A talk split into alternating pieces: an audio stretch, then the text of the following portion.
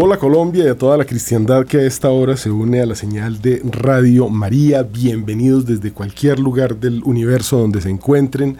Estamos hablando desde hace ya algún tiempo de, pues no solamente la historia de la iglesia, en este momento ya estamos con los padres de la iglesia, algo que es muy importante porque recuerden que toda la, mm, digamos, tradición de la iglesia se basa en tres grandes pilares, que son eso mismo, la tradición, las escrituras y el magisterio de la iglesia.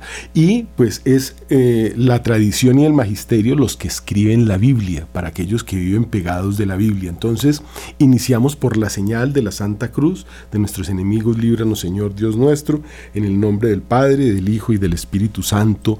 Amén. Quiero iniciar hoy con un texto del cardenal Newman que pone en relieve la importancia de estos padres de la iglesia, y abro comillas. Sigo a los padres de la antigüedad, pero no porque crea que en ese punto concreto les asiste la autoridad que tienen cuando se trata de doctrinas o preceptos. Cuando hablan de doctrinas, hablan de ellas como de doctrinas universalmente admitidas dan testimonio de que tales doctrinas son aceptadas, no solo aquí o allí, sino en todas partes. La importancia, como nos está diciendo el cardenal Newman, no es porque creamos que estos padres fueron como Tarzano Superman, no señor, es porque ellos dicen que aceptan las doctrinas que enseñan, no solo porque eh, las han estudiado, sino porque dan testimonio de que en su tiempo las profesaban todos los cristianos y en todas partes. Los tomamos como informadores honrados, mas no como una autoridad suficiente en sí mismos, aun cuando la tengan. Si por ejemplo afirmaran estas mismas doctrinas pero dijeran, estas son nuestras opiniones, las hemos sacado de las escrituras y son verdaderas, podríamos dudar de ellas, dudar de aceptarlas. Podríamos afirmar perfectamente que tenemos tanto derecho como ellos para deducirlas de la escritura que las deducciones de la escritura son meras opiniones, que si nuestras deducciones coincidieran con las suyas sería debido a una afortunada coincidencia, pero que en caso contrario no podemos evitarlo, hemos de seguir nuestras propias luces. Indudablemente nadie tiene derecho a imponer a otros sus propias opiniones en materia de fe. Es cierto que el ignorante tiene un claro deber de someterse a los que están mejor informados y que es justo que el joven se pliegue por un tiempo a las enseñanzas de los que son más viejos que él. Pero, fuera de eso, la opinión de un hombre no es mejor que la de otro. Pero ese no es el caso. En lo que respecta a los padres de la antigüedad, ellos no hablan de opiniones personales, ni de deducciones, ni de lucubraciones. No dicen eso es verdad porque nosotros lo hemos visto en la escritura. Sobre esto se podría dar muchas discrepancias de opinión, sino que dicen esto es verdad porque es hecho es afirmado y siempre fue afirmado por toda la iglesia, desde el tiempo de los apóstoles hasta nuestros días, sin interrupción. Se trata aquí de una simple cuestión de testimonio, es decir, de saber si ellos dispusieron de los medios necesarios para conocer que tal doctrina había sido profesada y seguía siendo profesada de esa manera. Porque si era la creencia unánime de tantas y tan independientes iglesias que hubo atacadas por todas las herejías de su época, entonces es porque consideraban que lo que estaban diciendo era indudablemente lo que se había transmitido de Dios a los apóstoles y no podía ser nada menos que verdadera y apostólica. Esto está escrito en discusiones y argumentos en el libro segundo, capítulo primero del cardenal. Estamos hablando nada menos que de un cardenal que nos enseña que esto es muy importante y ese cardenal se llama el cardenal Newman. Entonces, con esto en mente y sabiendo que lo que estamos transmitiendo acá es la tradición de la iglesia y no las opiniones de cualquiera que le plugo abrir un libro que se llama Biblia y decir yo opino, no, aquí estamos hablando de lo que los padres de la iglesia recibieron de los apóstoles, de, bueno, cuántos santos, el periodo que, bueno, todos los periodos de la historia dan muchos santos, pero en este periodo no solamente era la santidad eh, como tal por las buenas obras, sino el testimonio como mártires por esta verdad dieron la vida. Y hay mucha gente que puede estar dispuesta de muchas formas a eh, dar la vida por otro, a ayudar a otro, regalarle algo a otro, pero por un testimonio, morir defendiendo una verdad eso no es tan fácil y de eso hablaremos en este programa, Dios mediante. Escuchemos lo que nos cuenta de una forma muy interesante San Nilo, uno de estos padres del desierto. En el año 390 después de Cristo, San Nilo dejó a su esposa con uno de sus hijos y llevó consigo al otro, Teodulo, hasta el monte Sinaí para convertirse ambos en monjes. Los sarracenos, invadiendo el monasterio, hicieron prisionero a Teodulo. Luego de mucho buscarlo, lo encontró en Eleusa, donde el obispo los ordenó sacerdotes a ambos y les permitió regresar al Sinaí. La madre y el otro hijo también habían abrazado la vida religiosa en Egipto. San Nilo recibió revelaciones sobre los últimos tiempos He aquí algunas. Abro comillas. Hacia la mitad del siglo XX la gente será muy distinta y a medida que se aproxime la llegada del anticristo, la perversidad irá creciendo. El mundo será irreconocible por la maldad la apariencia de las personas cambiará hasta el punto de que será casi imposible reconocer a veces entre los hombres y las mujeres por la forma desvergonzada de vestir. No pocas veces se comportarán como bestias salvajes por las tentaciones del anticristo. El verdadero amor desaparecerá de la mayoría se exaltará la voluptuosidad y el sexo con un desenfreno nunca visto, haciendo gala de sus perversiones. Sacerdotes y obispos se volverán presuntuosos y arrogantes. El pueblo, confuso y desorientado por las prédicas de pastores incrédulos o relativistas, abandonará la modestia, y reinará por todas partes la disipación. Desgraciados de los que solo piensan en acumular tesoros materiales, olvidándose de los tesoros espirituales. La codicia, el adulterio, la homosexualidad, las acciones secretas sembrarán el terror por casi todos los lugares las iglesias de Dios serán despojadas de toda veneración y escasearán los verdaderos sacerdotes piadosos, ya que cambiarán el culto verdadero. Desgraciados los cristianos fieles de ese tiempo, porque serán víctimas de las burlas y vejaciones de los incrédulos. El hombre podrá comunicarse de una parte a otra de la tierra, el pueblo gastará toda su energía en lograr comodidades y disfrutar en olvido de Dios con todas sus geniosidades. Entonces la bondad divina caerá sobre la faz de la tierra contra la raza humana y, acortando sus días, la espada de la justicia divina aparecerá de repente y acabará con el pervertidor y sus secuaces. Impresionante profecía si pensamos que San Nilo nos dijo estas cosas en el año 300. Dios mío, a fines del año 300 estaba diciendo que habrá sistemas de comunicarse de un lado a otro del planeta y que cuando vayamos por la calle no distinguiremos entre hombres y mujeres, entre diablos y personas. Así es la maldad que se desataría sobre el mundo. Y él lo decía con, pues, de una forma aterradora, pero hoy lo estamos viendo. Uno sale y no sabe qué es eso que va ahí. Es una cosa muy interesante.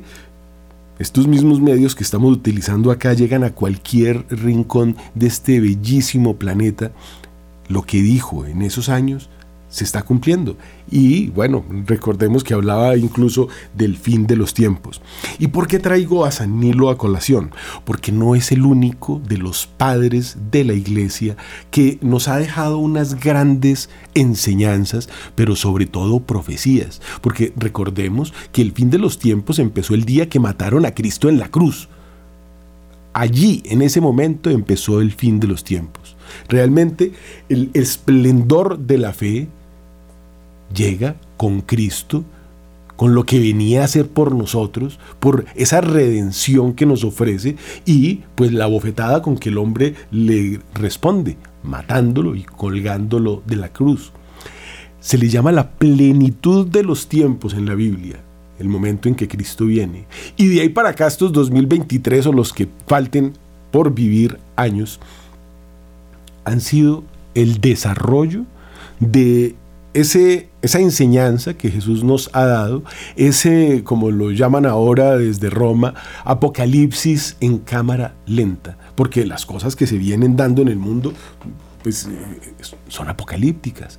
Dos mil años, dos milenios, doscientos siglos para que se vayan rompiendo cada uno de esos sellos de los que nos habla el Apocalipsis y San Nilo o San Cirilo de Jerusalén o cualquiera de los, que es muy interesante en este periodo de la patrística, hay unas profecías sobre estos tiempos que parece que estuvieran viendo televisión.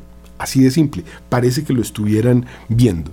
Entonces, habíamos hablado de los padres de la iglesia que se, digamos, distribuyen en tres grupos, que son los padres apologistas, que es una cosa muy interesante que haya existido esto, porque estos padres apologistas, como San Ireneo de León, y bueno, de alguna forma todos, digamos, eh, manejaron la apologética, la enseñanza, ese diálogo con el mundo de explicarle que es una mentira lo que los paganos habían escrito, incluyendo a Séneca, que fue el que educó a, Nerón nada menos y que fue muy apreciado por la iglesia porque era un hombre de grandes virtudes morales, pero que sin embargo, como no conocían el cristianismo, se dedicaron a decir que la moral de los cristianos era terrible, que nosotros practicábamos la antropofagia, que eh, eh, se practicaba entre los cristianos el incesto, que había malas costumbres, que realmente esa era una forma de ateísmo, que se practicaba una magia que convertían eh, el vino en otra cosa terrible y que después la consumían,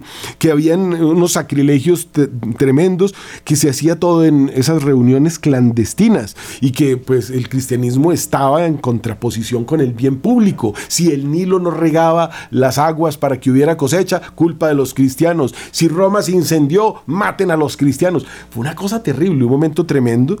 Y estos hombres pues deciden dar su vida por Dios cuando se suspende, digamos, la persecución en el 313 con, con Constantino.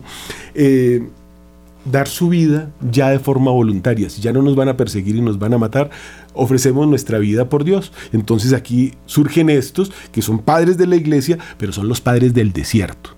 Estos padres del desierto son unas personas muy interesantes porque el, digamos, testimonio que dan, lo dan con su vida. Y aquí podríamos contar la historia del mismo San Nilo, que eh, su esposa y su hijo fueron, eh, o sea, sufrieron persecuciones, secuestros, les pasaron una cantidad de cosas. Eh, él era un señor casado, su hijo secuestrado por los sarracenos, él se va a buscar, deja a su esposa con uno de sus hijos en una eh, en un monasterio, por fin logra rescatar a su hijo y se hace sacerdote con él. E, e, era una vida levítica, ellos querían dar su vida por Dios y realmente sufren un martirio tremendo. También se les llama padres del yermo o padres de la, de la Tebaida.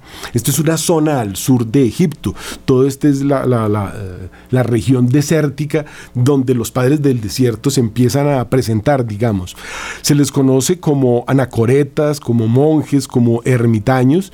En el siglo IV empieza eso con fuerza, aunque ya antes, como vemos, eh, se, da toda este, eh, esta apologética contra el paganismo que está enseñando mentiras de la iglesia y de la fe, así como hacen hoy, ¿no? Ahorita están diciendo que no, que dentro de la iglesia es de donde resultan las maldades y, nunca se miran al espejo.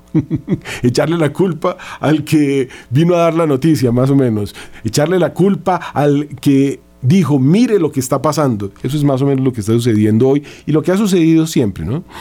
Eh, Entonces, eh, todos estos padres del desierto abandonan las ciudades del imperio romano, eh, de todas las ciudades que pertenecen al imperio o que están cerca, los que se han venido eh, convirtiendo, para ir a vivir en las soledades de los desiertos de Siria y Egipto, haciéndose famosa la Tebaida por este fenómeno. Querían dar la vida por Dios como mártires buscando la imitación de Cristo, pero como el martirio que los emperadores ofrecían había cesado, ofrecían su vida a Dios imitando su retiro en el desierto. Para los que tengan inquietudes, estamos viendo la patrología de Quasten, que es, digamos, la mejor que, se ha escrito, eh, que ha recopilado realmente todos los elementos eh, originales. Y también... Eh, a Juan Bautista Valls. Son las dos fuentes de donde parten todos estos conocimientos que espero compartir con ustedes durante un tiempo largo es muy interesante porque Juan Bautista Valls, por ejemplo, este historiador del que les digo, uno de los que nos basamos, dice si la gente, eh, por atea que se diga, leyera la historia y la viera con una óptica neutral, se daría cuenta que la historia es regida por Dios y se haría católico, se haría cristiano, porque es que la historia es la observación de los milagros de Dios con su pueblo, así como hay una historia sagrada, yo podría decir que toda la historia tiene algo de sagrado, porque la si no fuera por la intervención de Dios, mejor dicho, ya no habría iglesia. Y yo creo que cada generación ha tenido su pequeño apocalipsis porque la persecución ha sido en cada una de eh, las etapas de la historia. Lo triste o lo interesante según desde donde lo miremos, es que en el pasado estos hombres estaban dispuestos a dar su vida para llevar esta verdad, para oponerse a la mentira y fueron martirizados. Hoy nos estamos plegando ante un diálogo supuesto con el mundo donde estamos aceptando el error y estamos permitiendo que leyes impías rijan el mundo.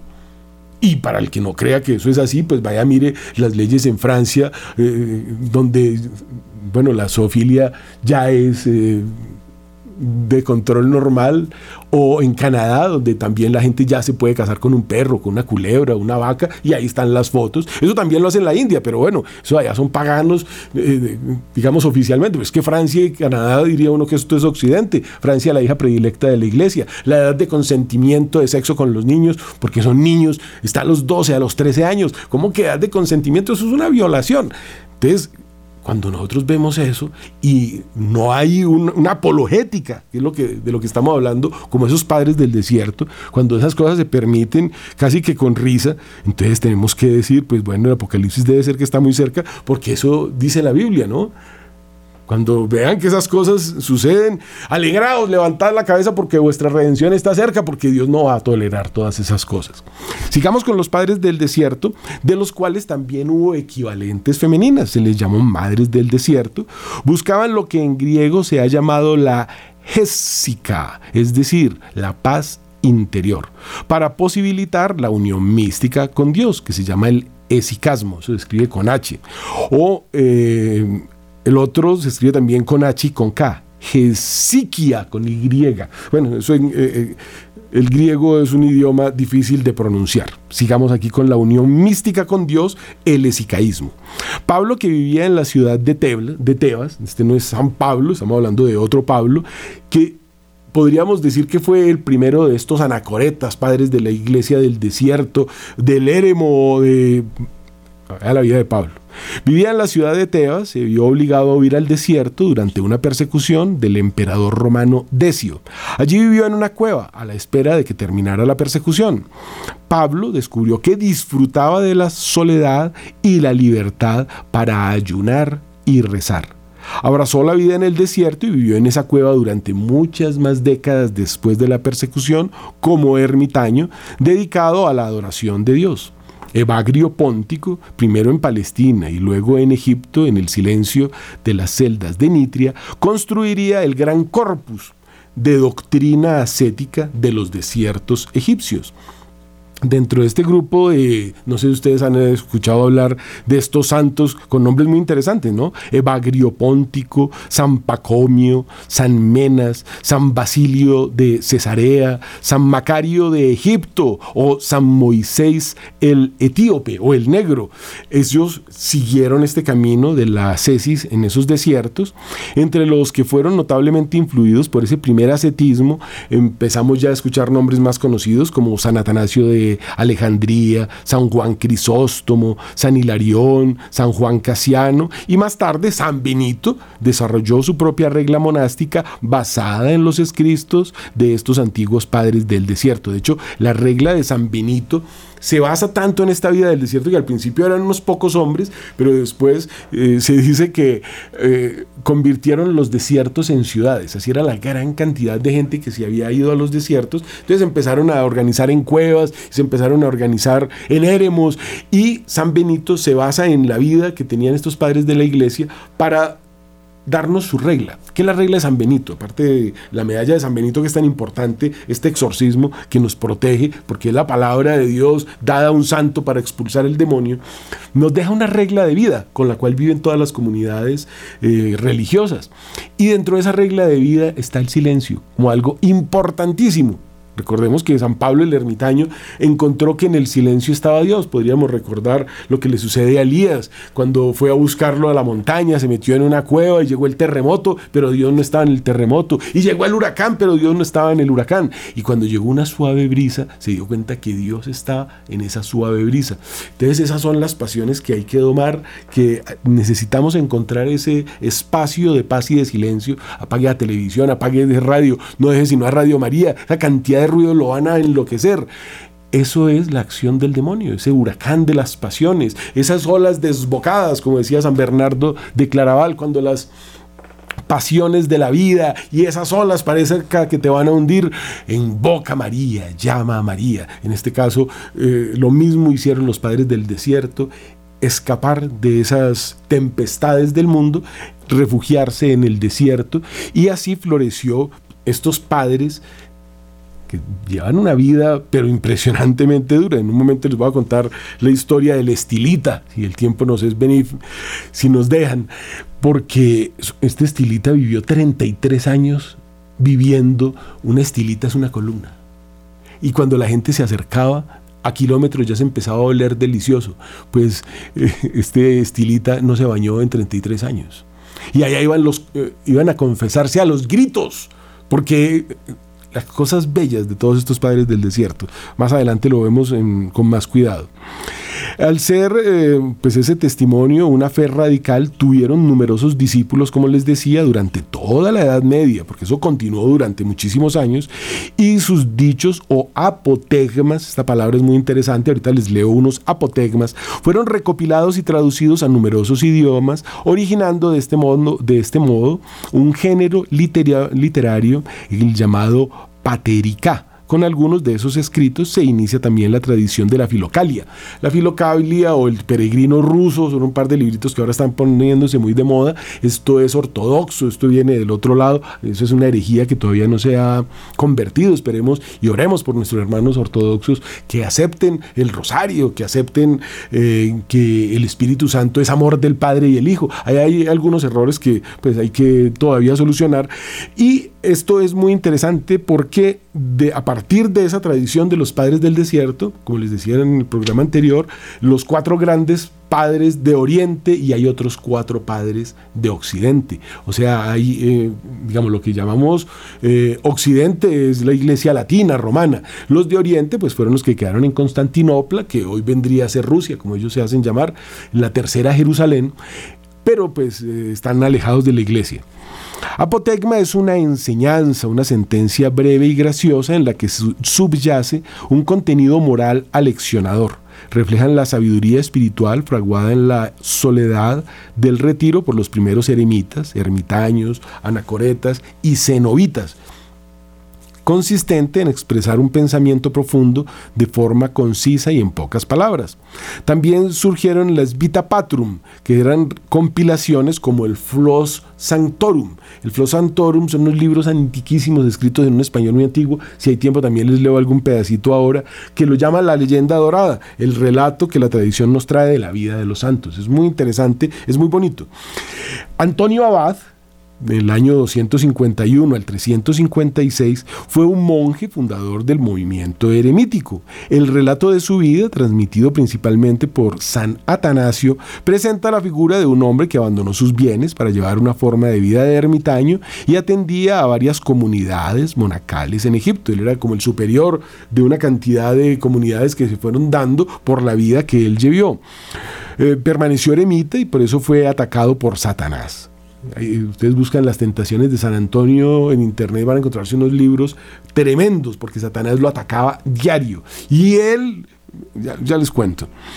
Eh, un día, durante la misa, leían el Evangelio y Antonio escuchó al Señor diciendo al hombre rico de Mateo 19, 21, si quieres ser perfecto, ve, vende todo lo que tienes y dalo a los pobres, así tendrás un tesoro en el cielo. Después ven y sígueme. Antonio Inmediatamente repartió sus bienes entre los pobres y se fue al desierto y fue el santo más feliz viviendo sin un centavo de la limosna y de la misericordia de Dios, porque hasta el agua y el pan que comía se lo traían los ángeles. Esto, esto es una tradición, una cosa hermosísima. La tradición dice que alcanzó los 105 años de edad. San Jerónimo, en su vida de Pablo el ermitaño, el decano de los anacoretas del que les acabo de hablar de la Tebaida, cuenta que Antonio fue a visitarlo en su edad madura. El cuervo, que según la tradición alimentaba diariamente a Pablo el ermitaño, entregándole una hogaza de pan, dio la bienvenida a Antonio suministrando dos hogazas cantidad de milagros y de cosas increíbles y hermosas registradas por todos estos santos de la iglesia que fueron muy milagrosos. Esto es una parte también muy interesante de por qué tanta gente se unía, porque vivían, bueno, la misericordia de Dios en esos desiertos, prácticamente viviendo del maná no el mismo del Antiguo Testamento, pero era Dios quien los cuidaba. Tras fracasar en el intento de engatusarle con riquezas, el diablo atacó a San Antonio molestándolo de noche y hostigándolo de día, de tal modo que hasta los que lo veían podían darse cuenta de la lucha que se libraba entre los dos. Sin embargo, después de cada tentación, San Antonio salía fortalecido, su cuerpo con su fe, sus oraciones y su ayuno. Frustrado el diablo intentó enfrentarse a Antonio asumiendo la apariencia de un niño y conversando con él. Esto eh, eh, pasa similar a lo que pasaba con Cristo en aquella montaña de las tentaciones que se puede visitar todavía y pueden montar en camello. Allá en Israel es muy bonito el sitio y, y claro, siente uno cómo debió haber sido todo ese momento tan impresionante donde el demonio se atreve a Imagínense, es Dios, Cristo es Dios y se atreve a tentarlo. ¿Cómo estaremos tú y yo? Es decir, la tentación es diaria.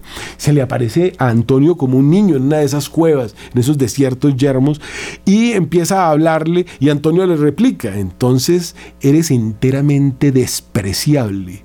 Eres negro en tu alma y tan débil como un niño.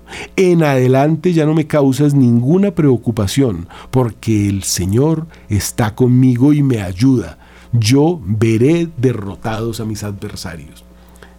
Tremendas las cosas que tuvieron que haber pasado estos padres de ese desierto buscando esa santidad, dándonos un ejemplo para que sigamos en la vida, recogiendo además, no había Biblia escrita en aquel momento, estamos hablando muy temprano, 200 y pico, 300, acuérdense que hasta el 313 la persecución estaba viva y que después de eso las primeras Biblias pues pudieron empezar a escribir y que ni siquiera sabe quién escribió la primera Biblia, el, Codex Vaticanus que está en el, eh, en el Vaticano, nadie sabe quién lo escribió, era un momento muy difícil, todo era de memoria, aunque también debemos recordar que así vivieron los esenios, los rollos del Mar Muerto, esto es una parte muy interesante, aparecen también en un desierto tremendo, en unas cuevas donde unos hombres se alejaron del mundo para recoger la palabra de Dios y, e interpretarla.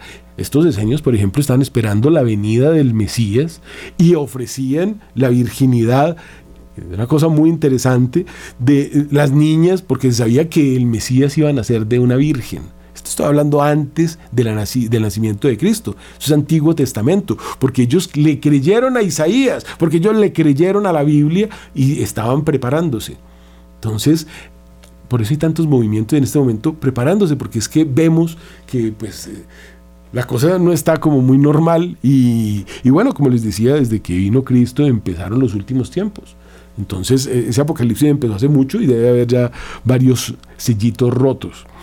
Mm, esto es muy interesante lo de San Antonio, eh, porque cuando San Antonio se enfrenta hacia Satanás con la palabra de Dios, que fue lo que utilizó, yo veré derrotados a mis adversarios, dice el Salmo, el diablo dejó en paz a San Antonio, pero regresó de nuevo para ponerlo a prueba, esa vez eh, ya con más demonios, parece que fue a traer otros siete, como dice la Biblia, y lo golpeaba físicamente, así como al cura de Ars, así como al padre Pío, físicamente, le daba unas palizas tremendas, buscando que Antonio por ese miedo volviera a su estilo de vida anterior.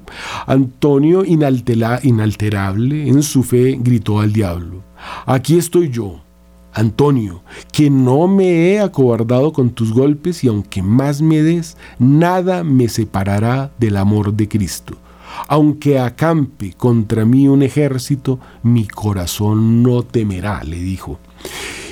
No hemos de temer sus sugestiones, las del diablo, ya que por la oración, el ayuno y la fe en el Señor, su ataque fracasa de inmediato le hacía aparecer mujeres. Le, eh, en una ocasión, en eh, un panteón, en una tumba, las, de las paredes salían una cantidad de demonios que amenazaban con matar a Antonio y Antonio temblaba y todos esos diablos de las formas más repugnantes, en forma de dragones, en forma de animales salvajes.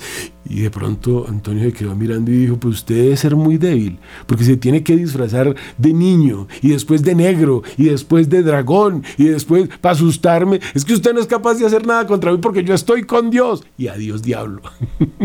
Tenemos que tener eso presente, ¿no? Estos eh, ejemplos de los padres del desierto nos muestran ataques directos, físicos, con golpes, pero el demonio no te puede quitar la vida si Dios no lo permite.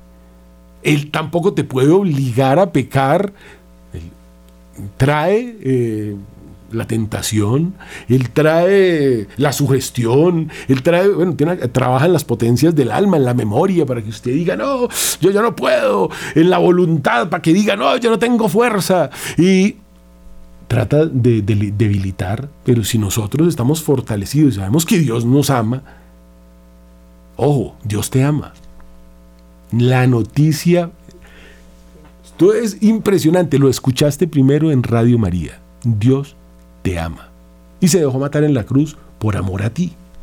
Entonces puedes tener la seguridad de que ese Dios que te ama, si tú sigues los diez mandamientos y estás en gracia de Dios, Él te cuida, Él te protege. Y eso era la pelea de San Antonio diciéndole a ese bicho, no señor, no tenemos nada que temer, no debemos temer sus sugestiones, ya que por la oración, el ayuno y la fe, su ataque fracasa de inmediato, dejó dicho San Antonio. Mientras que los monjes eremitas o ermitaños vivían solos en un monasterio que constaba simplemente de una choza o una cueva llamada selva. Los monjes celda.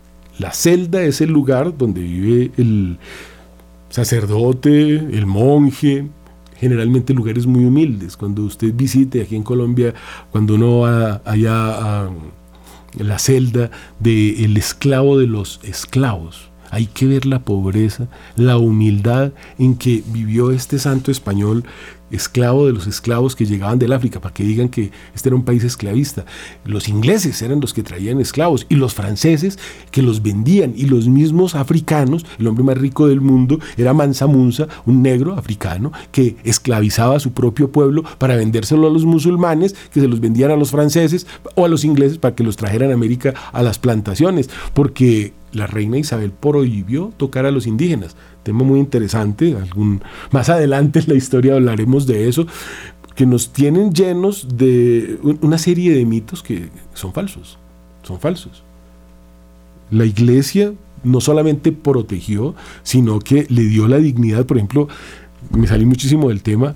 Eh, fue la iglesia la que dijo es que eh, los indígenas tienen alma, porque los ingleses decían que no, que eso no tenía alma, eso eran los protestantes. Cosas muy increíbles han sucedido y tenemos que tener cuidado con esa cantidad de mentiras. Entonces estos sacerdotes que vivían y siguen viviendo en estas celdas, eh, los cenobitas vivían juntos en monasterios que comprendían uno o varios complejos de edificios en el desierto. Y de ahí, como les decía, pues vienen los monasterios y todas las comunidades religiosas de hoy. Cada vivienda albergaba hasta 20 monjes. Imaginen la cantidad de gente que se fue a vivir al desierto se convirtió en una ciudad del desierto, donde no hay sino alimañas. Dentro de esas casas había habitaciones o celdas separadas que serían habitadas por dos o tres monjes. Las viviendas comunales del desierto eran parecidas a cuarteles y conocidas como cenobios a partir del siglo IV. Ahorita hablemos un poquito de las madres del desierto. Ah, por ejemplo, Santa Isidora fue una monja cristiana y santa del siglo IV. Ella es considerada entre los primeros tontos por Cristo o tontos de Cristo, razón por la cual las otras 400 hermanas del convento la habían despreciado durante años, reduciéndola a los trabajos más viles, hasta que por una revelación San Pitrín visitó el convento y les anunció a las otras 400 hermanas que ella era la verdadera madre de ese convento, que era la verdadera santa que sostenía a la comunidad, a lo que todas las demás hermanas confesaron abusos de algún tipo contra Isidora. Y ahora sí les respondo eso que ustedes están pensando, como así que tontos? El término locos por Cristo deriva de los escritos de San Pablo, necios por Cristo. Esa es la base bíblica que se puede ver en las palabras de Pablo en Corintios, en 1 Corintios 4:10 que dice, "Nosotros somos necios por causa de Cristo, pero vosotros sois sabios en Cristo. Aquel de vosotros que se crea sabio en la medida de este mundo, que se haga necio para llegar a ser verdaderamente sabio. Y también dijo, porque la sabiduría de este mundo es locura a los ojos de Dios. Como está escrito, Él prende a los sabios en la astucia de ellos. Primera de Corintios 3:19 y terminemos con esta. Porque el mensaje de la cruz es locura para los que se pierden, pero para nosotros los que se salvan es poder de Dios, porque ya que en la sabiduría de Dios el mundo no le conoció a Él mediante su sabiduría, agradó a Dios salvar a los creyentes por la locura de la predicación. Primera de Corintios 1:21. El ejemplo más famoso de esta iglesia ya en Occidente sería San Francisco de Asís, los tontos de Cristo, los tontos que se dejan crucificar, es que la sabiduría del mundo es consiga plata. Como decía muy tristemente, la, ambición de este mundo es conocer la mayor cantidad de lugares posibles, negar a Dios de la mayor cantidad de formas existentes y copular la mayor cantidad de veces. Qué tristeza. Esa es la sabiduría de este mundo que lleva al infierno. Así de simple.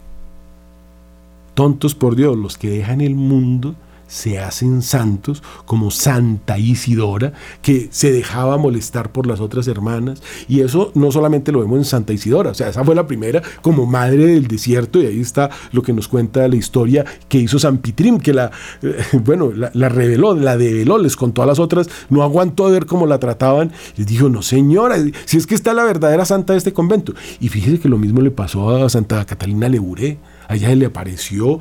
Pensaban que las apariciones de la Virgen de la Medalla Milagrosa había sido a la madre del convento y resulta que ella era la que lavaba los platos. Los tontos por Cristo, es que la humildad. El demonio no pudo reconocer a Cristo como Dios porque lo vio muy humilde y nunca pudo tentar a la Virgen en su humildad. Es que es en esa humildad, esos tontos del desierto, ya, no suena tan feo, ¿cierto? Porque al principio, ¿cómo así? ¿Cómo lo van a llamar tontos? Pues repito lo que dice San Pablo. El mensaje de la cruz es locura para los que se pierden. Ojo con eso.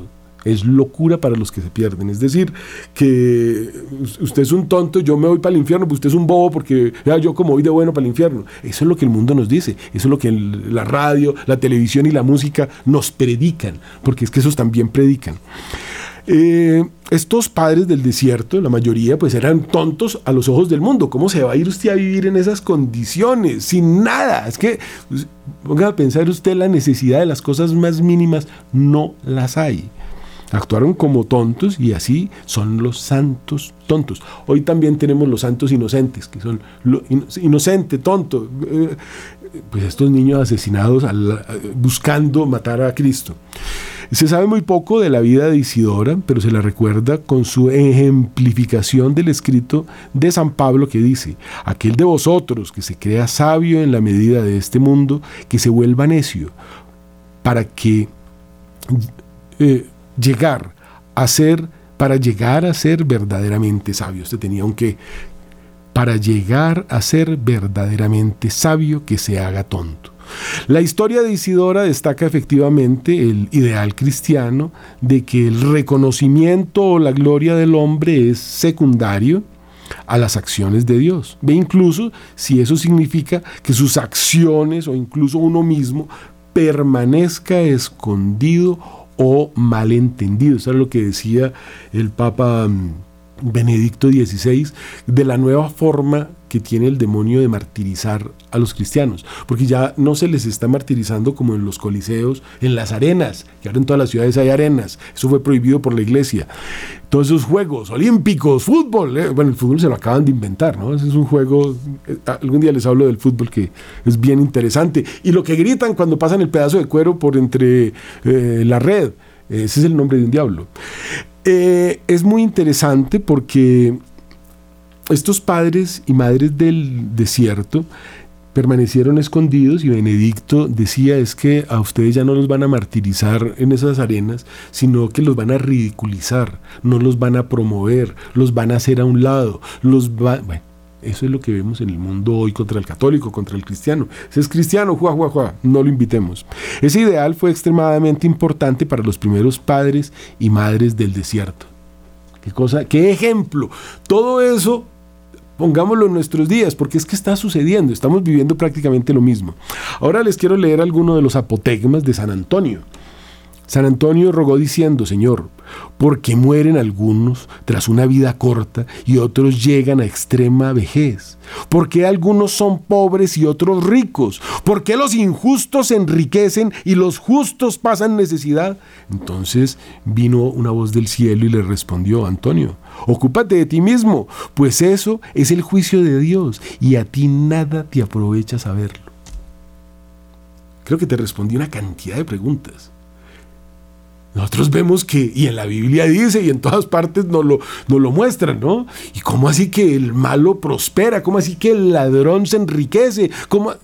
Antonio, ocúpate de ti mismo, pues eso es el juicio de Dios y nada te aprovecha saberlo. Porque claro, uno quisiera saber, pero ¿por qué? Porque no piense más bien para qué, ¿no? Ese probablemente se está ganando la lotería porque el demonio que le inspiró a otro que eh, falsificara las formas de ganarse la lotería, entonces sabe que las va a falsificar, ya lo tiene listo para el infierno y viene y le da a usted un numerito, o viene y le da a usted una clave, o viene y le dice, no, compra tal acción, o no, cómprate esta propiedad que aquí va a pasar algo. Y resulta que es porque él sabe lo que va a suceder porque tiene a otro ya asegurado para el infierno que hizo algo incorrecto y te está dando a ti y a quién sabe cuántos, través de un brujo, una, bueno, todo eso que hay hoy, un tip. Y te va asegurando también, ¿para dónde? Para el infierno. Ocúpate de ti mismo, pues eso es el juicio de Dios y nada te aprovecha saberlo. Son los apotegmas, o sea, son como pequeñas, eh, podríamos decir que son como una especie de refrán, ¿no? La vida y la muerte dependen del prójimo. Porque si ganamos al hermano, ganamos a Dios. Y si escandalizamos al hermano, pecamos contra Cristo. Apotegma. Son frases corticas muy interesantes, podríamos llamar también escolio. Un eremita que vio a uno reírse le dijo, debemos dar cuenta de toda nuestra vida ante el cielo y tú puedes reír. Para los que viven a carcajadas, escuchando chistes verdes y celebrándole las cochinadas que otros dicen debemos dar cuenta de toda nuestra vida ante el cielo y la tierra y te atreves a reír. Estos hombres que vivieron toda la vida en el desierto escribieron estas pequeñas frases, estos apotegmas, que son máximas morales, que lo cogen a uno y lo dejan, uy, y yo me atrevo a celebrarle el chiste sucio, yo también tengo que dar cuenta ante el cielo, porque con esa risa me llevé a otros, porque con esa carcajada aprobé el pecado que el otro me está proponiendo. Si el hombre no graba en su corazón que es pecador, Dios no lo escucha. Y un hermano le pregunta, ¿por qué es tan importante sentirse pecador? El anciano le contesta, si uno tiene presentes sus pecados, no ve los pecados de su prójimo. Tremendo, ¿no? ¿Por qué es tan importante sentirse pecador? Pues para que mire la viga en su ojo, deje de mirar la, de, la del vecino. Bueno, son cositas pequeñas, simples, sencillas, pero no dejan de ser interesantes, por eso quería compartir algunas, ya que les conté esto de los apotegmas. ¿Qué haces para nunca estar desanimado? Él contesta, espero la muerte cada día. Eso es lo que me anima. Nuestra patria es el cielo. También es apotegma, muero porque no muero. Esa frase de Santa Teresa, otros dicen que de San Juan de la Cruz, en ese hermosísimo poema, muero porque no muero. Aquí contesta, ¿qué haces para nunca estar desanimado? Espero la muerte cada día, no tienes nada más seguro que eso, eso es definitivo, eso sí va a pasar, todo lo demás no, o de pronto, pero lo que es seguro es esperar la muerte cada día, eso debe animarte. Porque es que no hay un santo triste, es un triste santo. Si tú estás luchando para ganarte el cielo, porque eso no es gratis. A ti te bautizaron y quedaste cero kilómetros y después de eso has pecado. Y yo, más que todos. ¿Y qué tenemos que hacer? Propósito de enmienda. Todo lo que nos dice el sacerdote, lo que nos dice la iglesia, tenemos que hacerlo y reparar. Dijo un hermano sacerdote, ruega por mí. Le dijo el sacerdote, no tendré misericordia de ti, ni la tendrá Dios, si tú mismo no te esfuerzas y pides de rodillas a Dios por tu alma. Imagínese estos tipos tan santos. Uno le dice al otro, ruega por mí, y el otro contestarle, no tendré misericordia de ti, ni la tendrá Dios, si tú mismo no te esfuerzas y pides de rodillas a Dios. El cielo lo gana uno mismo y el infierno también. Eso no es algo que fue que, fue que, que es que me... No, usted nadie lo obliga a pecar. Y usted no puede poner a otro a rezar por usted y dedicarse a pecar, que es lo que ahorita está tan de moda. Recen por mí. Ya, yo sigo así. tan bueno. No, señor, mucho cuidado. Si no pides de rodillas a Dios, no tendrá misericordia Dios de ti, Dios mío. Dios es la misericordia. Vuelvo a leerlo. Ruega por mí. No tendré misericordia de ti, ni la tendrá Dios. Si tú mismo no te esfuerzas. Tremendo. Uno le pregunta a un anciano, ¿por qué me desanimo continuamente? Y le responde el otro, porque aún no has visto la meta. Vuelvo y digo, nuestra patria es el cielo. Si a usted ya no le hablan de cielo, si a usted no le predican el cielo, si a usted se le olvidó que esta vida es un valle de lágrimas y es un momentico, si usted no tiene los ojos puestos en el cielo, pues usted no va a ir al cielo, hermano, sencillo, no, no, no se ponga, no se preocupe, ya usted escogió su camino. Que es que yo no tengo la culpa porque a mí nunca me hablaron de eso. No, nosotros sabemos que no, esto, esto, esto no somos mugre, no somos un animal, no somos una cucaracha, nosotros somos obra de Dios que ha venido a mostrarnos con su resurrección y ha dicho, voy a prepararles un lugar. Eso es palabra de Dios todo. Nos demuestra que hay otra vida, se encarna, allá nos está esperando. ¿Y qué tenemos que hacer? Aspirar, ganárnosla. ¿Y qué hay que hacer? No, pues que son diez mandamientos. ¿Por qué no me lo rebajan a dos? Ya Cristo lo rebajó a dos. a tu hermano como a ti mismo. Ama a tu hermano como a ti mismo. Pero primero ama a Dios sobre todas las cosas. Tú no pecas nunca contra tu hermano, tú siempre pecas contra Dios. Si recoges lo que no es tuyo. Pero también hay una apotegma que habla de eso. Eh, van pasando por una finca y uno se quiere comer una fruta y le pide permiso al sacerdote y el sacerdote le dice, ¿y usted la sembró? ¿Cómo se la va a comer si no es suya? Eso es robar. Y no nos damos cuenta. ¿Cuántas cosas hacemos y no nos damos cuenta?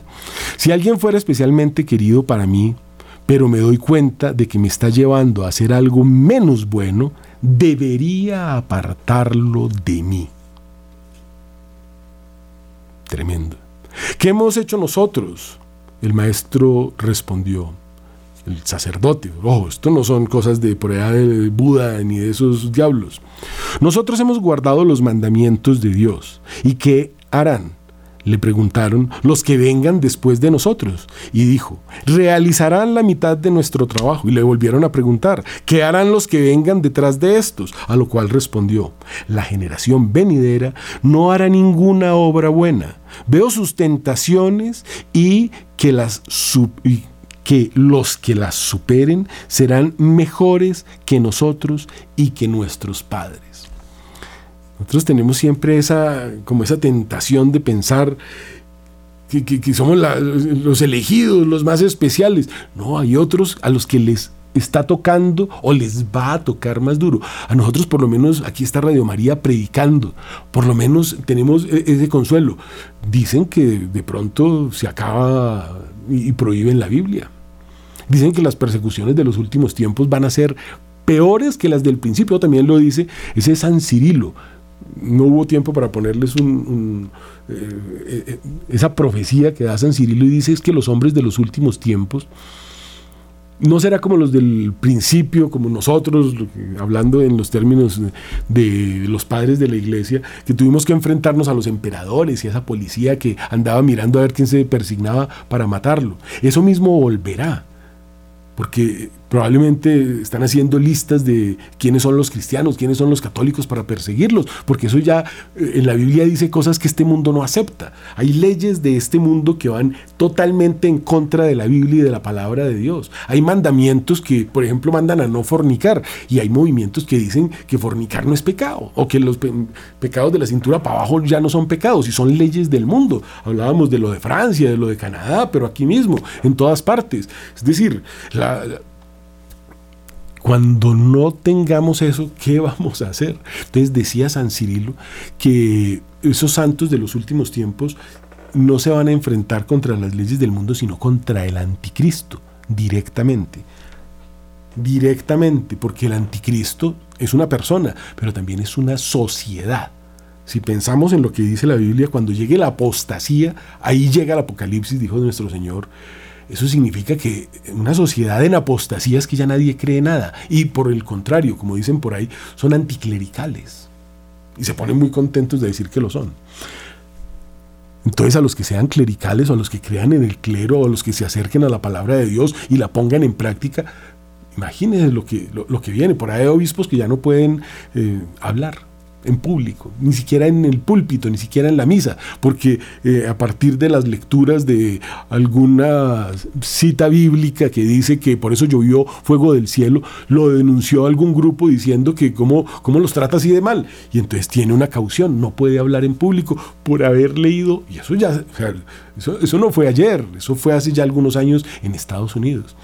Entonces, hermanos, acerquémonos a Dios, pensemos que la generación venidera, quién sabe si la haya, ha de vivir cosas muy fuertes. El tiempo se nos está agotando. Ya les hablé un poquito de la Filocalia del Desierto, que fue publicada en 1782, lo mismo que ese peregrino ruso. Eh, habla de esos padres népticos, los padres sobrios. Esto también es tan importante en la vida. Eh, en la Filocalia hay un, un glosario que es muy interesante porque se habla de palabras que nosotros no manejamos mucho. Entonces en esta filocalia se habla, por ejemplo, de la sedia, que son, eh, formaba parte de los siete pecados capitales.